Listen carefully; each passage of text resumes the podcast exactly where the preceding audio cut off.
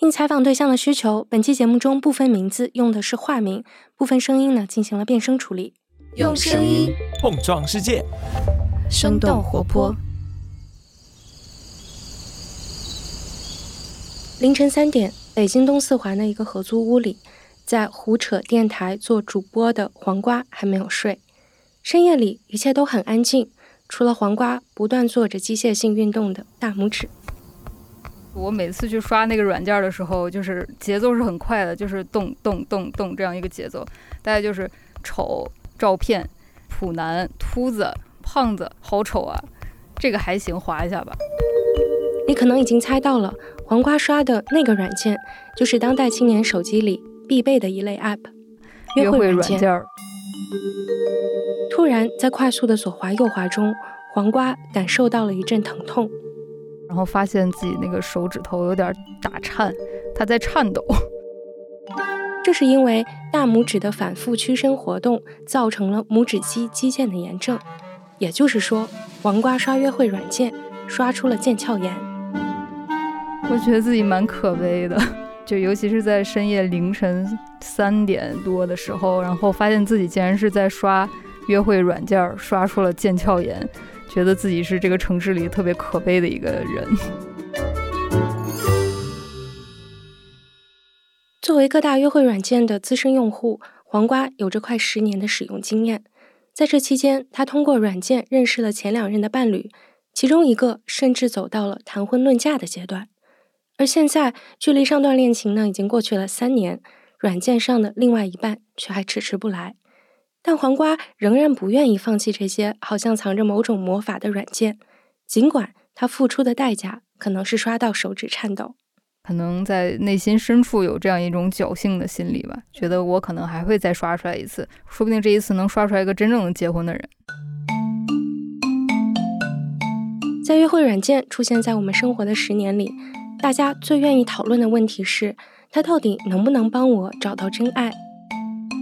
但现在越来越多的使用者正面临着另外一种困境，像黄瓜一样，为了寻找爱，他们下载了软件，但是最后呢，却在不知不觉中爱上了软件本身。在这里收藏着几百个配对、几千条喜欢和无穷无尽、让人充满遐想的爱的可能。用黄瓜的话来说，你好像永远无法逃离，就像不愿意删掉抖音一样，就是不想删它。我想知道这些让人舍不得删掉的约会软件到底有什么秘密。由生动活泼出品，这里是声音特稿节目《跳进兔子洞》，一起去看看新的事物正在将我们带向哪里。我是嘉勋。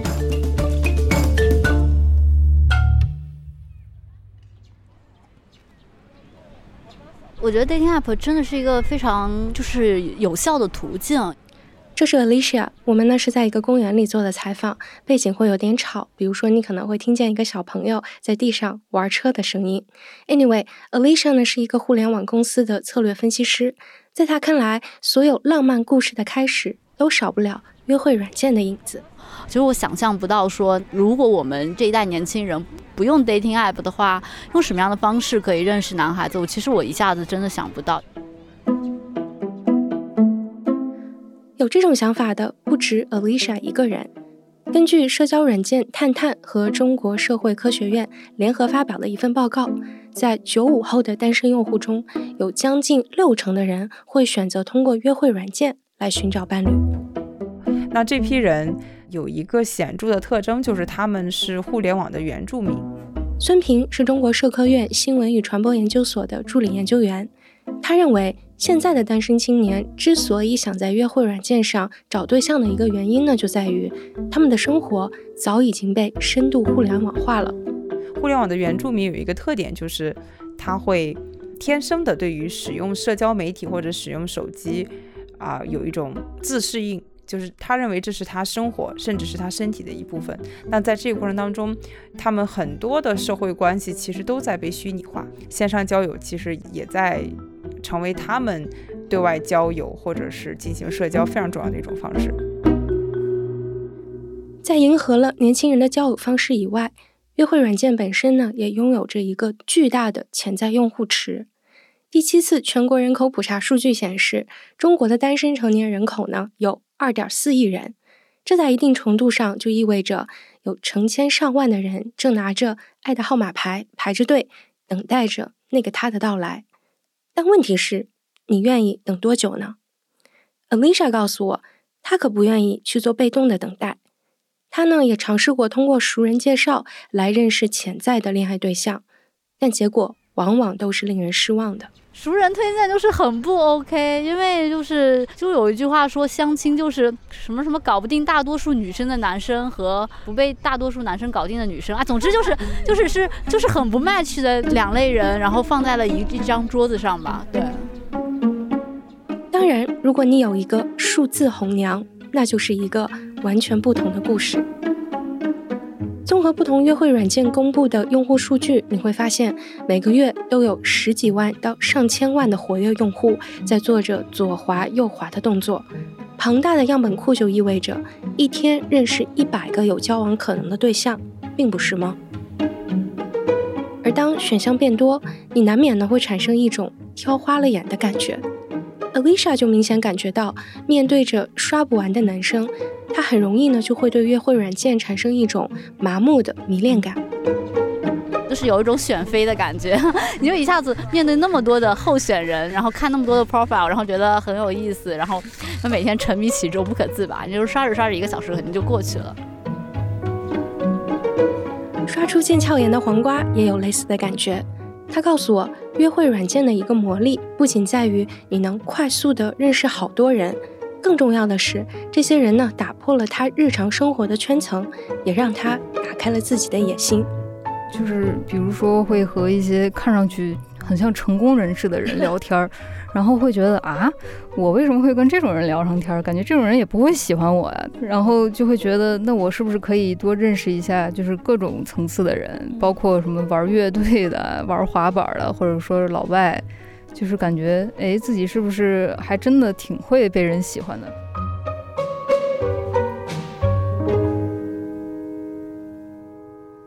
孙平解释，当你和另外一个人在约会软件上相遇，这其实呢是标签和标签之间互动和反应产生的结果。啊，他的性别，对吧？他的年龄，他的教育，他的兴趣爱好，甚至是他的家庭背景，啊，每个人基于。一个大的标签底下，其实是会细分成非常多的小标签。那这些标签其实就成为定义你这个互联网虚拟人非常重要的依据。这些元素综合在一起，它就会经由啊算法的，我们可以把它说成是一套逻辑，或者是复杂的规制，来形成一个匹配的逻辑。大量的用户数据加上高效的匹配算法，让约会软件变成了一个飞速转动的轮子。在这其中，用户之间的匹配概率也大大增加。哦，我的是一千三百五十九。这是小雨，一个九八年的在校生。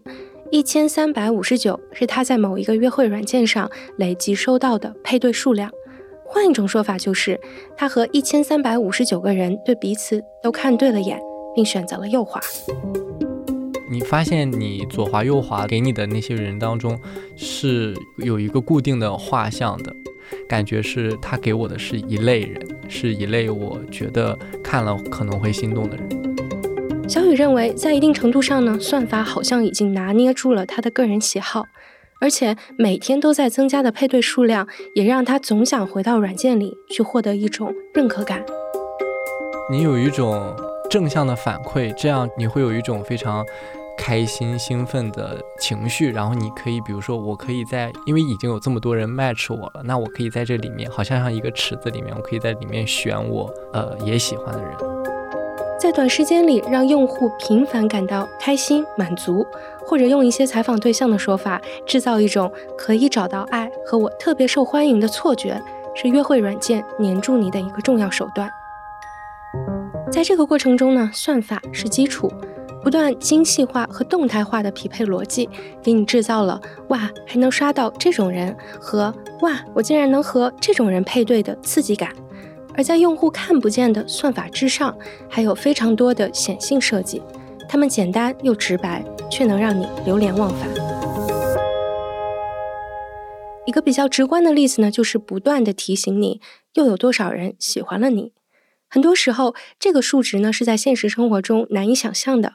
比如说，我采访到的用户都是几千起步，四千四千多，是六千二百它好。像是六万级。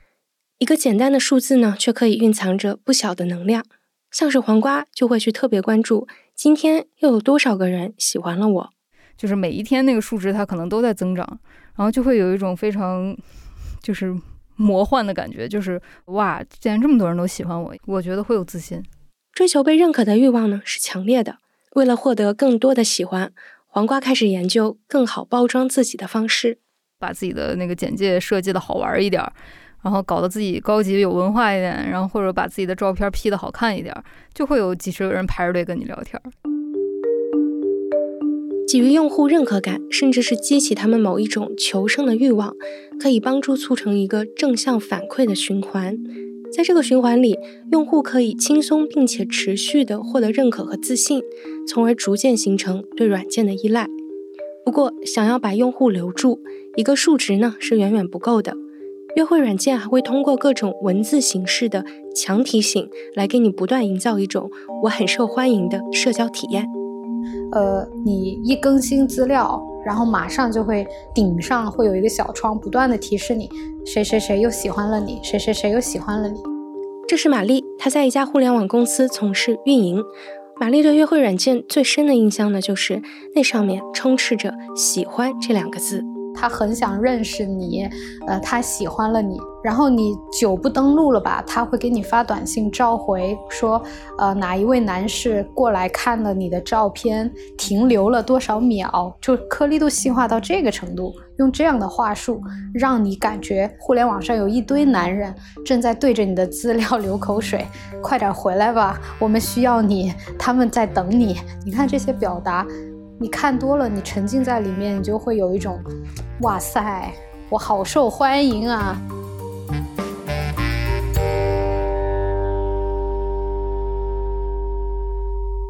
软件的套路在不断变深，甚至玛丽怀疑一些约会软件呢，是不是在后台生成了一定数量的假用户，来让它的获得感来得更快、更猛烈。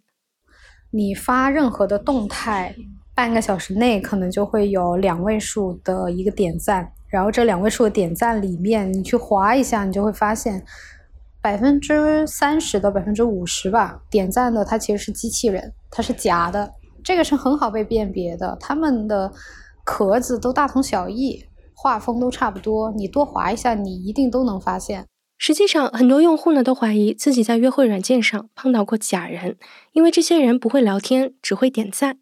更荒谬的是，有些网友甚至还在不知情的情况下参与到了制造假人的过程中。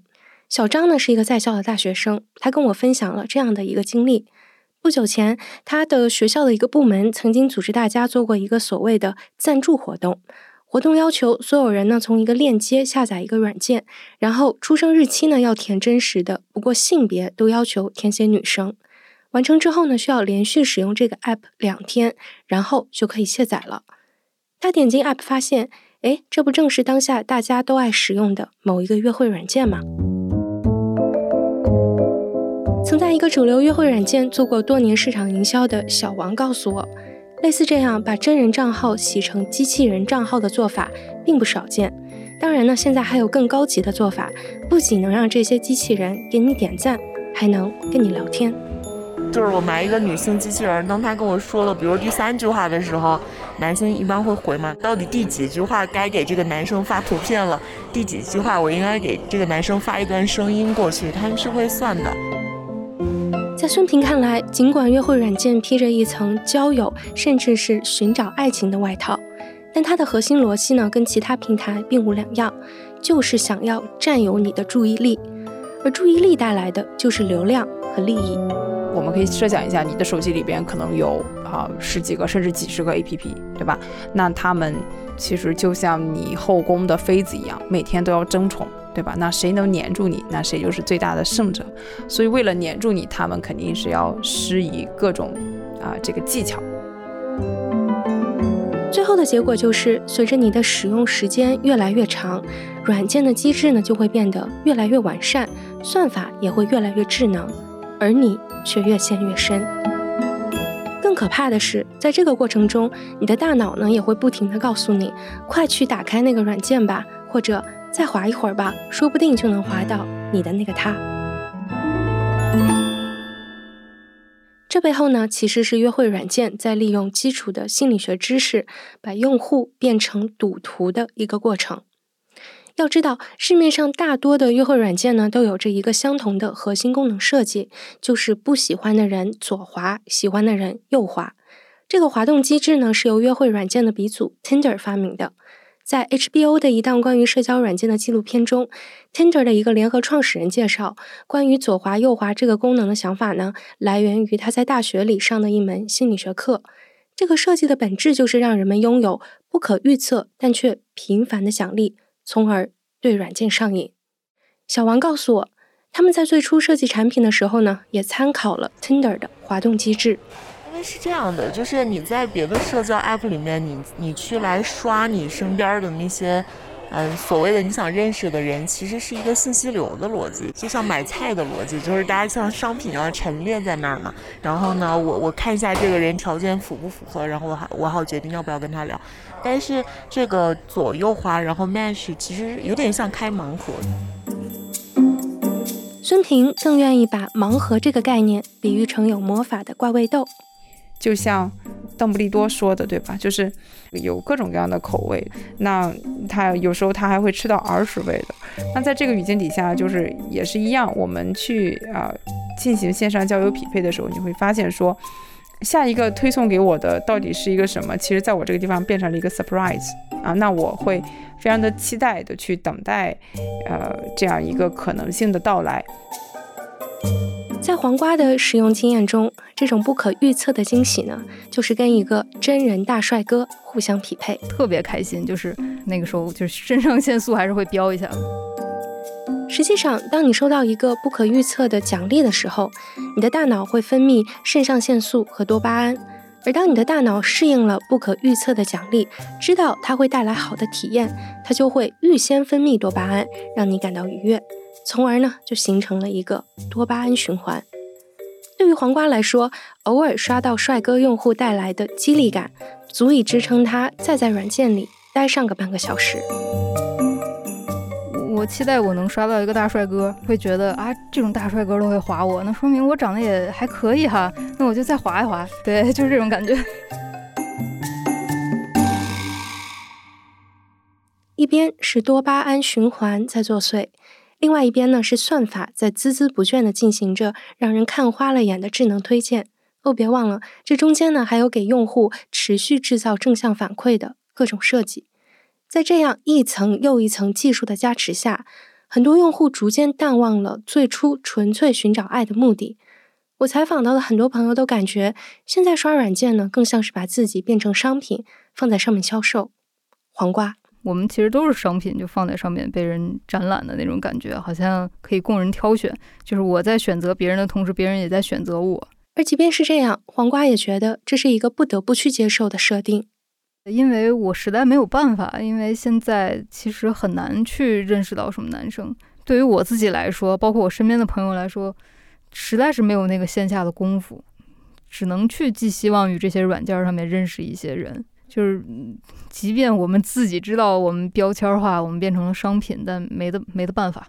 用户玛丽呢，更愿意把自己看成一个产品，因为产品呢是可以不断打磨和包装的。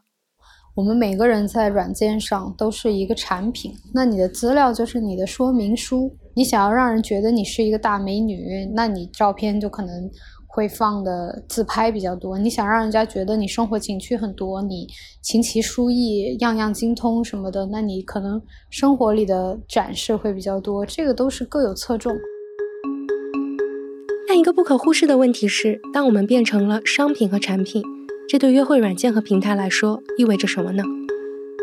孙平认为，很多用户呢，为了完善自己在软件上的商品属性，会持续给予平台大量的个人数据。而这些数据经过清洗之后，往往具有着巨大的商业价值。因为它可以基于这个做这种用户的市场的调查，或者是你兴趣趣味的匹配。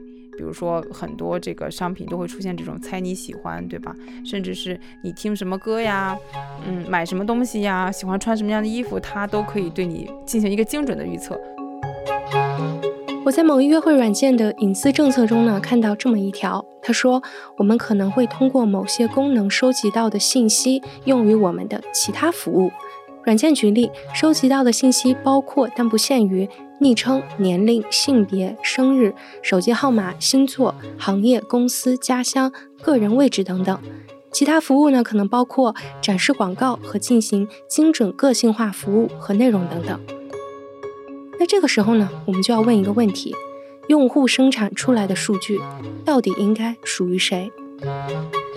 孙平告诉我，至少现在还没有一个明确的答案。我们自己生产出来的数据，但是很多它却放在了某一个平台的远程的数据中心或者数据库里边。商业公司可能不太会对外呃特别多的公布用户的信息，但是他会用其中的一些信息来自己做啊这种数据化的处理，或者是做商业化的处理。这个其实是呃是会出现的啊。那就是说，用户呃的数据在清洗之后的商业化的这个问题，其实。呃，目前没有特别多的法律依据可以参考。嗯，简单来说就是拿我们的数据去挣钱。啊，差不多吧，我觉得差不多是这样子。而且未来这个趋势会越来越大。不过在调研中，孙平也发现，用户似乎对于自己数据的归属权和用途并没有那么在意。我们的线上交友的需求和数据化其实形成了一对矛盾。那对于啊，很多的线上用户，我们的访谈，我们会问他，就是说你会不会在意说这个隐私权限的问题，还有他使用你后台数据的问题？那大部分的人都会说自己其实不太在意这个，就是他怎么使用数据啊，或者是后台个人的信息的问题。或者换一句话来说，用户们可能根本没有时间去关心离他们那么远的问题。毕竟每次在刷软件的时候，他们满脑子都是，就会觉得我好优质，我这个也可以，就刷的我特别开心。刷的勤一点，就是概率上去了，说不定就能碰到好的。比如说数字很多，你会发现哇好多，然后我要我要看一看，我要 我要我要筛选一下，类似这种。是要相信啊，爱是会发生的，爱会发生吗？这个答案呢，肯定是会的。但在采访过程中，我发现，约会软件呢，在某种程度上正在改变着年轻人对于爱和恋爱的看法。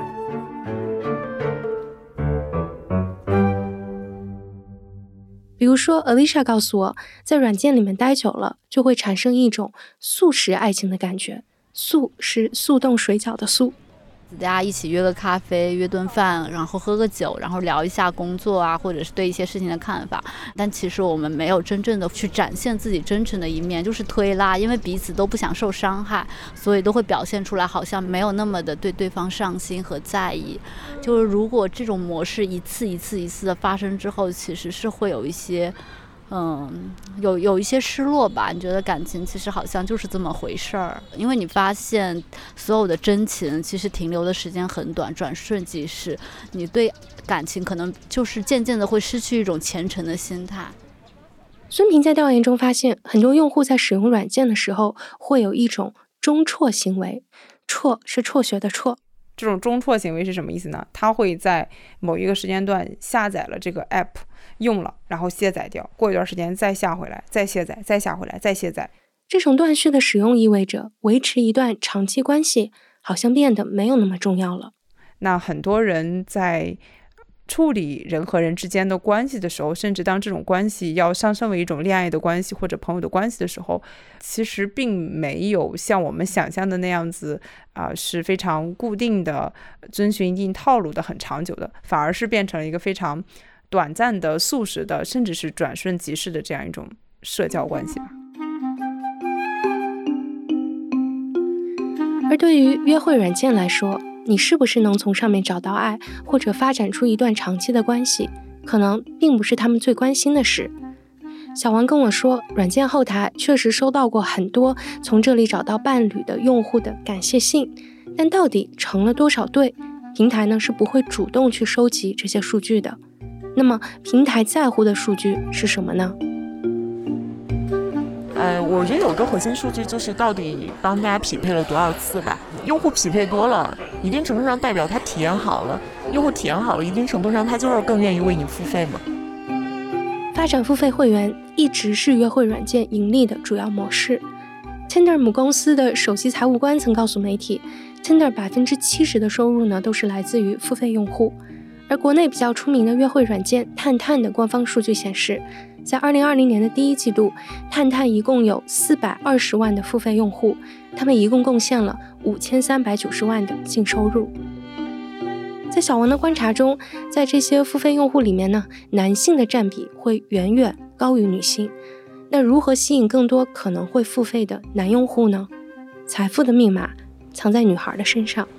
大家都在努力的想尽办法取悦女生，让女生呢。就是体验感更好，因为一个社交平台，如果女性体验好了，就女性用户质量就会好很多嘛。女性用户质量上来之后，会吸引更多的有这个付费意愿的男性用户吗？啊，那那肯定的呀。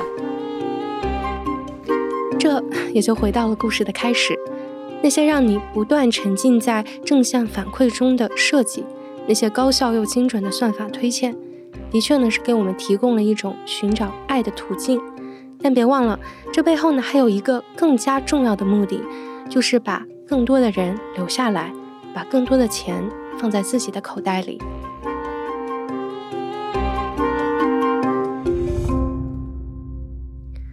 在孙平看来，商业公司追求利益和金钱是无可厚非的，但关键是作为一种新的模式，一个可以影响千万人命运，甚至改变某种社会价值观的新兴互联网公司。更重要的呢，是要知道停下来去反思。那很多的企业和平台在做一些东西的时候，你会发现它的逻辑都是：哎，我能不能先上来捞一笔啊？我能不能先让它上市？我实现财务自由。你如果朝着这个目标去的话，你怎么可能指望一个东西好嘛？啊，这样一个环境其实给了中国互联网企业一个啊反思的机会，就是说。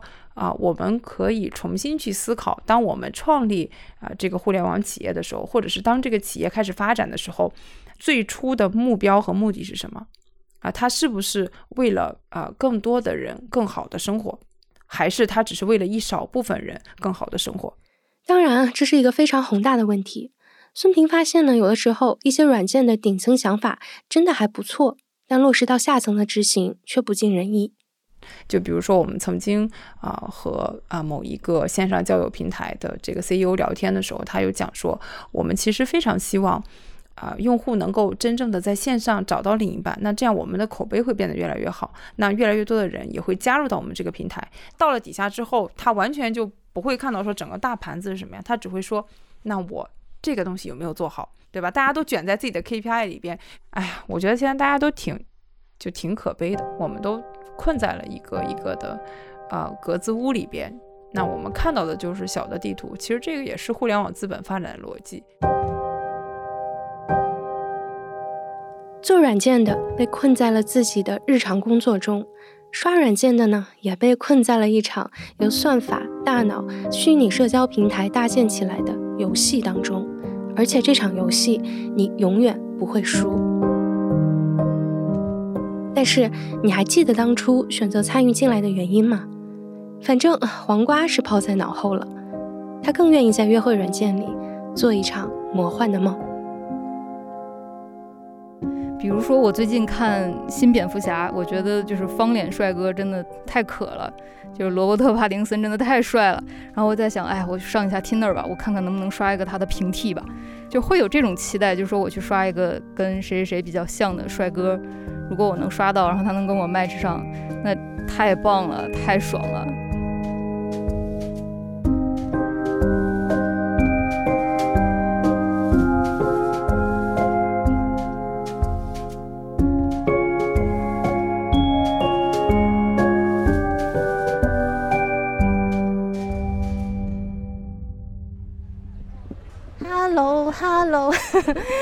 现在，我跟楚乔现在在北京西边互联网各种互联网公司的这个聚集地。然后我们本来是要见一个采访对象的，在瑞幸咖啡，然后就找了一个边边角角坐下来了。然后坐着坐着，楚乔就跟我说了，给我发了一条信息。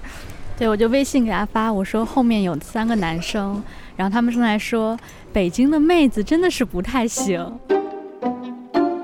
我就很疑惑，我就给他发了条信息，哪里不太行？对，我就说哪里不太行，然后我就回头看了一下，我发现他们三个人就是坐在那个小沙发上，然后三个人都在拿手机，就是疯狂刷着那个他说的页面。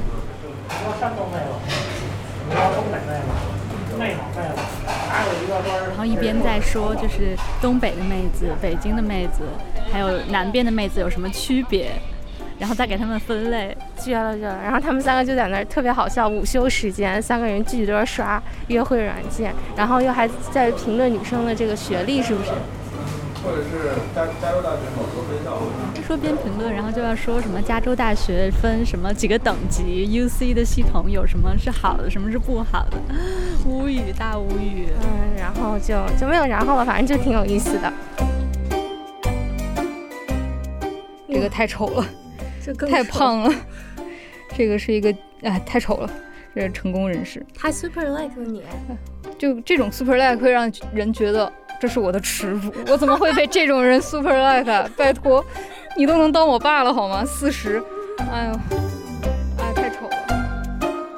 跳进兔子洞是由生动活泼出品的一档声音特稿节目，节目制作人呢是我嘉勋，监制是楚乔，编辑是徐涛，运营呢是蒋叶、瑶瑶和贝贝，设计是饭团。如果你想要知道节目幕后制作花絮呢和大量无法放到节目中但仍然非常有意思的小故事的话，请来订阅我们的 newsletter。具体的订阅方式呢，你可以在 show notes 里面找到。也欢迎你来关注生动活泼的微信公众号，声呢是声音的声，我们会把每期节目的内容整理成文字发到公众号上。当然，你可以找到更多用生动活泼出品的原创节目。哇，这个太 gay 了，感觉他割过双眼皮儿。这这种男生我会比较喜欢，所以我就可能会给他右滑了。就是他虽然没有特别多照片，但是感觉穿搭就是比较干净的。对，现在我右滑了。哇，他 super like 你也右滑他。对。